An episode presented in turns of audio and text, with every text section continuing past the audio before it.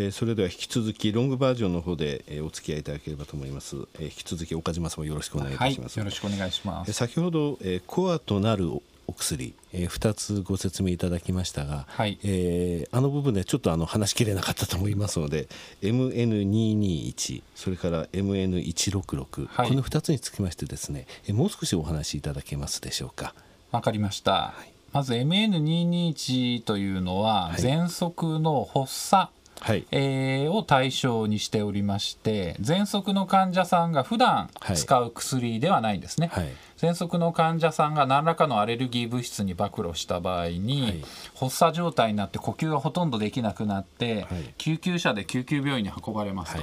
で救急病院で使うお薬でして救急病院では当然呼吸が苦しんで、はい、気道を広げて呼吸ができるようにしてやると、はいえー、いうことが必要になってきます。で今ある薬というのがマスクをして吸入する薬なんですね。はい、で、ねはい、ただでさえその気道が狭くなっててうまく吸えないわけですね。はい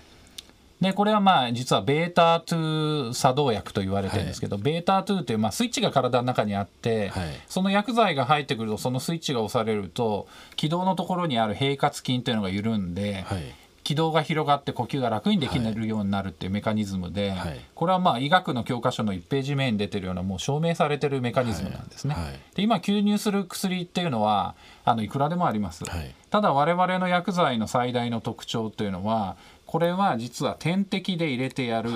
お薬なんですね、はい、でそうすると血液を通じて必要なところに確実に薬が届きますよと、はい、えー、言った投与の確実性という部分とえー、もう一つがですねそのベータ2っていう2番があるってことはベータ1というのがありまして、はい、でベータ1というのは実は心臓にあるんですね。はいで今ある薬というのはベータ2っていうスイッチとベータ1というスイッチ両方押してしまうんで、はい、実はベータ1の心臓の方に副作用が結構出るんですね。あなるほど。でそれが、えー、我々の薬剤はそのベータ2に対してベータ1はあんまり刺激しない、はい、ベータ2にその選択性を高めたようなお薬なんで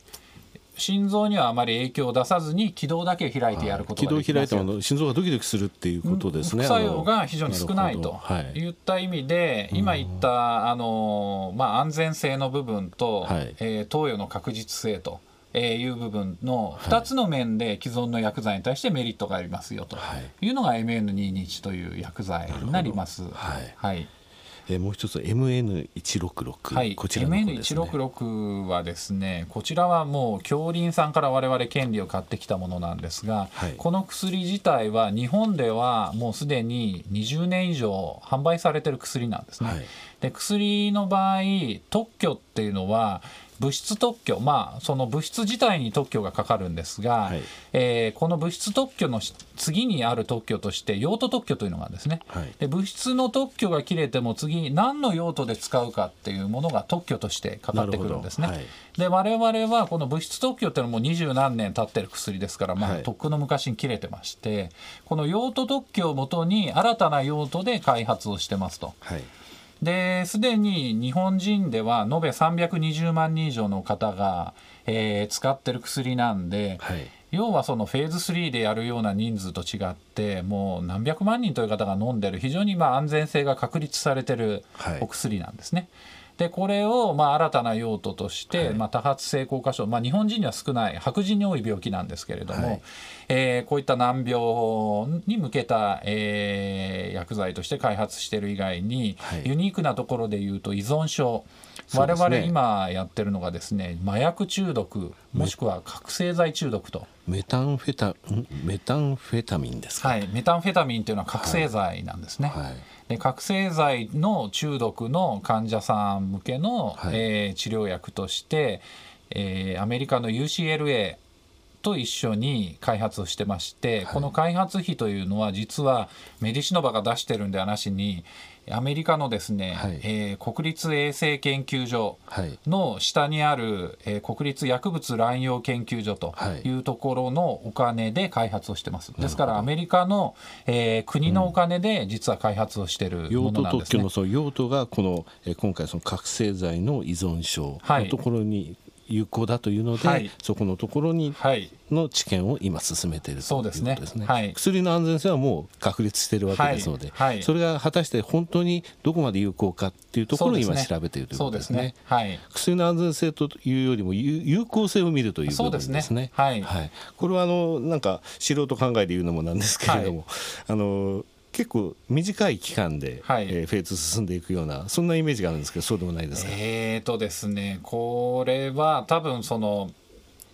慢性疾患まああのずっと薬を飲み続けないよといけないような病気については長い期間やっぱり臨床試験というのをやるんですね。はい、でさっきの例えば喘息の急性発作なんていうのは救急病院でパッと使う薬なので、はい、これはもう1回投与したらすぐ結果が出るわけですね。はいですからまあ一概にこれまあ短くて済むということではないんですけれども。依存症がすぐ治るかどうかということは、そうですね、はい、軌道が広がるのとは違いますからね。ね。はい、なるほど。ただこれあの日経の方の記事を読ませていただいたんですが、はい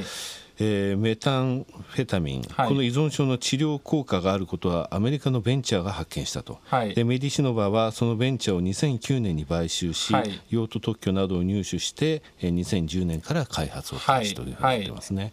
この一番初めにその見つけたベンチャーのところはもうメディシノバさんが買収してるんですね。はい、なるほど、えーと、ナスダックに上場しているアビジェンという会社が、はい我々、まあ、先ほどお話した通り物質としては特許が切れてしまってるんで、はい、新たな用途を見つけて特許を取っておけばその用途特許で勝手に開発はできる状態なんですね。うん。うん、だからそういった意味ではメリシノバと全く関係なしにそのアビジェンという会社同じ薬剤で別の用途で開発をしてて、はい、ただ同じ薬剤なんで一緒になった方がメリットあるだろうということで、ね。はい、メディシノバがこのアビジェンという会社を吸収合併したというような経緯ですね。なるほどね、はいえー、それであのショートの方でですねお話ししましたあのファイナンスについてご説明いただきたいんですけれども、はい、はい。あの基本的にエクイティファイナンスでこういうあのベンチャーというものはやってきます、はい。えー、創薬、えー、ベンチャーというのも当然そうです、はい、ですのでそのいわゆるその資金というのはそこの部分でファイナンスを行っていつか製薬として世に出て花を開く、そのためのその、えー、ファイナンスの部分ですね、はい、えー、そこのところについてお話しいただきたいんですけれども。はい。えーと、今おっしゃった通り基本的に我々のような創薬ベンチャーというのは今既存の売り上げのある薬というのは持ってなくて新たな新薬の開発にだけ特化してるわけなんでキャッシュフローが基本的にはあのエクイティファイナンス以外はない状態なんですね。でよく車の両輪に例えてるんですけども、えー、開発を進めるのと同時にやっぱ資金調達両方の車輪が回っていかないと前に進んでいかないといったところでファイナンスが非常にあの重要になってくるんですがちょうどですね、えー、去年、えー、アスパイアキャピタルというアメリカのファンドと、はい、えー、契約をしまして2000万ドル、まあ、日本円でいうとえー、17億ぐらいの、はい、えー、新株の発行の枠を設けまして、はい、えー、メディシノバが、えー、好きな時に、えー、このファンドに要請することによって、えー、新株を発行して増資ができるというような契約を締結しております。はいですから今まあ我々としても株価の水準は非常に低いと考えてますので、えー、もうちょっと株価の状況を見ながらですね、えー、資金調達ができるような契約を締結してますので、はい、すぐまあ資金がなくなってというような状態にはないというのは今日ちょっとお話ししときたかったものです。はいあのなんとかですね、えー、このファイナンスによって資金繰りのところについても、えー、17億円ぐらいのところは、はい、あの確保できましたというので、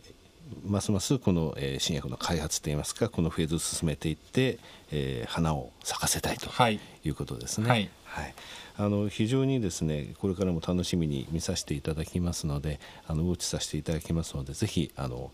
日本の社長そして、えー、東京代表は、えー、岡島さんということでですね、はい、えー、日本人のその、えー、H がこの薬に現れてそれをアメリカで日本人が、えー、主導権を握りながら、えー、承認まで持っていくと、はい、非常にあの夢のある話だと思いますのでぜひ成功させてください。ありがとうございます、はい、またあのいずれかの機会にですねこの番組にお越しいただければと思います、はい、本日はどうもありがとうございました。ありがとうございました